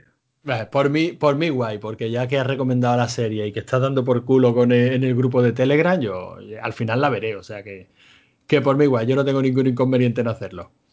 Vale, pues mira, apuntado queda. Además, eh, me he visto cuatro capitulillos. Pues mira, ahora antes de irme a dormir, o hacemos un Vladimir o, me pongo un par de capítulos, ya veremos.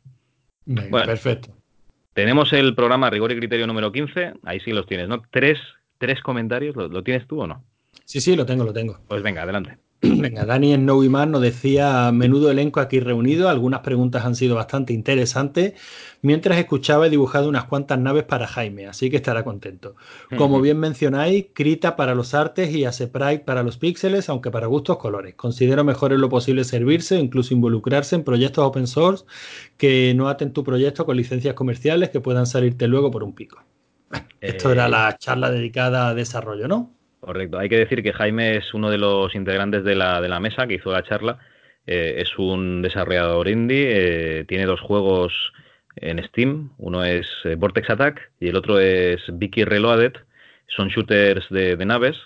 Y Ángel, ay Ángel, perdón, Danny Snowyman se refiere a que está haciendo gráficos para, no sé si es una segunda parte o es un, un remake de, de, Vortex Attack. Está dibujando naves, digamos, para, para otro Vortex Attack.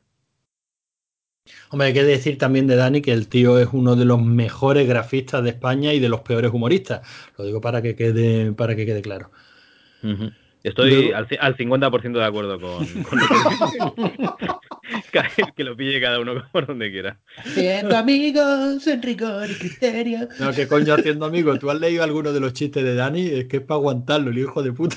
No, pero que hay una mala leche. No, no, no, que coño, a este, tío, lo queremos, a este tío lo queremos mucho. Ah, mira, mira, más. Hay uno. Bueno, Evilord nos decía también, excelente programa, chicos, muy, muy interesante. Por supuesto que el videojuego es arte, no esa puta lata de tomate que pintó Lo que mierda es esa? Por cierto, para los grafistas os recomiendo un par de herramientas. Plastidecor y Carioca van de lujo. Bromas aparte, muy grandes todos y un episodio muy chulo que espero que se convierta en serie en rigor y criterio. Bueno, en serie no sé, pero tenemos otra mesa que, como murió mi ordenador, no he podido editar el audio. Ahora eh, que tengo otro ordenador nuevo, tengo que, recuperarlo del disco duro anterior. Y, bueno, pues nada, editaremos la mesa con tres invitados muy, muy, muy metidos en el mundo de los videojuegos. Y si, oye, si se tercia que algún desarrollador, pues, pues quiere contestarnos algunas preguntitas para la gente que hace videojuegos, pues por mí, fantástico. Pues genial. Y Mosquito nos dice, muy interesante escuchar a gente que ha hecho realidad esa fantasía que algunos hemos tenido, que como sé algo del tema, sé que no es fácil. Pues sí, la verdad es que el programa, incluso para los que no estamos tan metidos en el desarrollo, la verdad es que fue muy interesante. ¿A ti te gustó o no, Manu? Sí, yo no tengo ni puñetera idea, absolutamente nada, porque nunca me ha interesado el tema. no, o sea, me interesa el tema de cómo se hizo un videojuego y tal, pero las herramientas y tal, yo para la informática soy negado. Me saca de. Que mi currículum diga que soy experto, tú sabes, ¿no? Y me resultó chulísimo el programa, me lo pasé muy bien escuchándolo. A ver, es que la gente además era muy amena, los, los invitados que había. Otra cosa, Manu, eh, realmente teníamos que hacer una mesa de, desarrollo de videojuegos, y me lo comenta un profe, y, me dice, hostia, estaría bien hacer una mesa de desarrollo de videojuegos y tal. Digo, sí, sí, la podemos hacer, pero tú y yo no, que no tenemos ni puta idea. Vamos a llamar a gente que sí que lo sepa. Y por eso, la verdad es que llamamos a estos, a estos cuatro integrantes, y, muy bien, salió muy bien, salieron muchos detallitos y además muchos truquillos si quieres hacer un videojuego, yo creo que, que es bastante ameno e interesante. Bueno, ya está, por aquí luego ya nos pasamos al dogma, que fíjate qué curioso eh, lo que son las cosas, ¿eh, Javi? Dijimos de grabar los dogmas, pues bueno, pues porque básicamente nosotros hacemos podcast porque nos gusta grabar. No, no, el dogma era, era para sacar la bilis, ¿no? Era sí, pero, la semana. No, pero las cosas, nosotros grabamos podcast porque nos mola grabar pero también es cierto que los programas un poquito más elaborados, pues bueno, hay que ver la serie, el producto, la película, eh, quiera que no, te tienes que leer aunque sea la Wikipedia, en fin, te lo tienes que currar un poquitín más y siempre dan un poco más de pereza. Y de, bueno, pues cuando nos apetezca charlar, grabamos los dos más. Y están siendo los programas que más gustan, ¿eh? O sea, que a la gente le va la marcha. Eh, salseo, eso es por supuesto. Además, me parece que en este dogma era el de el de los halls de, menta, ¿no? Los halls negros aquellos. Yo no, participé y no me arrepiento no haber participado. ¿Quién me pude reír escuchándolo, por Dios? Bueno, la verdad es que tuvimos una incorporación que dio muchísimo juego, que fue Wolfenprey. Y de hecho, los primeros, el primer capítulo lo dice, nos dice Oscar Pradeno, gran fichaje el Wolfen, un tío sin pelos en la lengua ni medias tintas. Que sí, que sí, que Wolfen es el que nos va a sacar de esa, de, esa montaña del haterismo del mundo retro, porque se va a llevar todo el odio él. se va a llevar todas las hostias.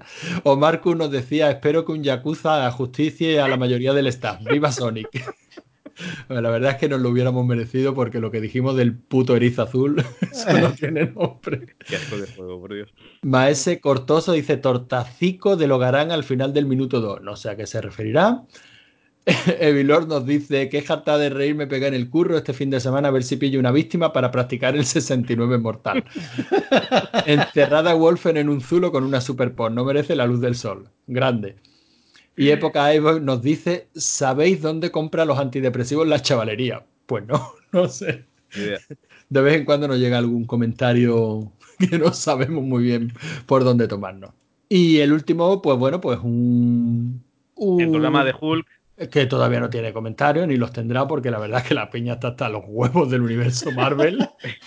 pero la verdad es que, es que Hulk ya no, es ni universo Marvel, eh, este Hulk que, que, comentaste de vosotros. Ten en cuenta que, les han huido del proyecto dos, dos, tíos que hicieron Hulk. El Edward Norton, que debe de, estar por sus mierdas, porque realmente tampoco que haga nada. Mm, no, tío, no, no. La siguiente, sí. ¿Cuál es la siguiente, por cierto? Iron Man ¿Thor? Iron, Man 2. Iron Man 2. Mm. Pero bueno, que una cosa qué, Qué gran canción de ACDC. esté la gente o no esté la gente hasta los, hasta los huevos de universo Marvel, Marvel nosotros nos lo pasamos muy bien grabando y charlando de estas pelis, así que seguiremos. Y eso es todo, ¿no, Javi? Sí, sí, de momento sí. El siguiente programa seguramente será, será un dogma, o no, o yo qué sé. ¿Y qué más tenemos? Tenemos un programa especial de cine coreano. Eso se va a convertir en algo recurrente, ya lo sé yo. ¿no? hombre, que algún día lo grabaremos, seguro. ¿Sabes lo que pasa, Manu? Que se me han borrado las películas al, al petar el disco. Yo te mando el enlace, Cal, tú no sufras por esas cosas. ¿Sabes lo, ¿sabes lo que pasa, Manu? Que no tengo ni puta ganas de ver las películas. Repito lo que dije, eran tres. Aquí el único que ha visto alguna ha sido Cal. Ha visto una y le ha gustado. Yo no sé cuál es el problema. Es que me vi la de acción. Ahora me queda el drama y el romance, tío. Pues ponte los dos con tu mujer y esa noche tralarí, tralarí. a, la, que ve un coreano por la pantalla dice, eh, esto no, otra cosa. Bueno, sea, sea como sea, ya sabéis, más o menos vamos pillando el ritmo y más o menos nuestros oyentes lo van pillando también.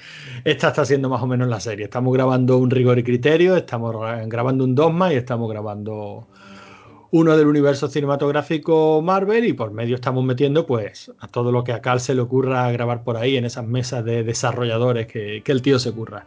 Así que yo creo que poco más, poco más para lo que se nos paga, se nos puede pedir esto, si no lo quieres escuchar, no lo escuches. Haz como, como Manu, que no ve el último capítulo de Umbrella Academy porque es una mierda, pues sin problemas. y, los, y los actores de la serie preocupados. Sí, sí, están preocupadísimos. Bueno, nada, sea como sea, hasta aquí ha sido nuestro capítulo dedicado a la Another World. Si el juego merece la pena o no, bueno, pues esa conclusión la tendréis que sacar vosotros. Nosotros ya hemos dicho lo que pensamos, creo que hemos sido bastante sinceros. Y nada, lo, que decimos siempre, hasta aquí la clase de hoy, ya podéis salir al pasillo y hacer esas cosas que se hacen en los pasillos de, las instituciones serias entre clase y clase. Decimos adiós con la manita, niño. Espera, espera, a ver si tengo holes negros para, cuando vaya a ir al pasillo. Sí, sí, aquí, están, aquí están. No me digas decir adiós con la manita, que tú sabes que lo hago, ¿eh? Sí, sí, que miras al micro y dices adiós con la manita. bueno, pues familia, hasta la próxima. Adiós. Adiós. Adiós.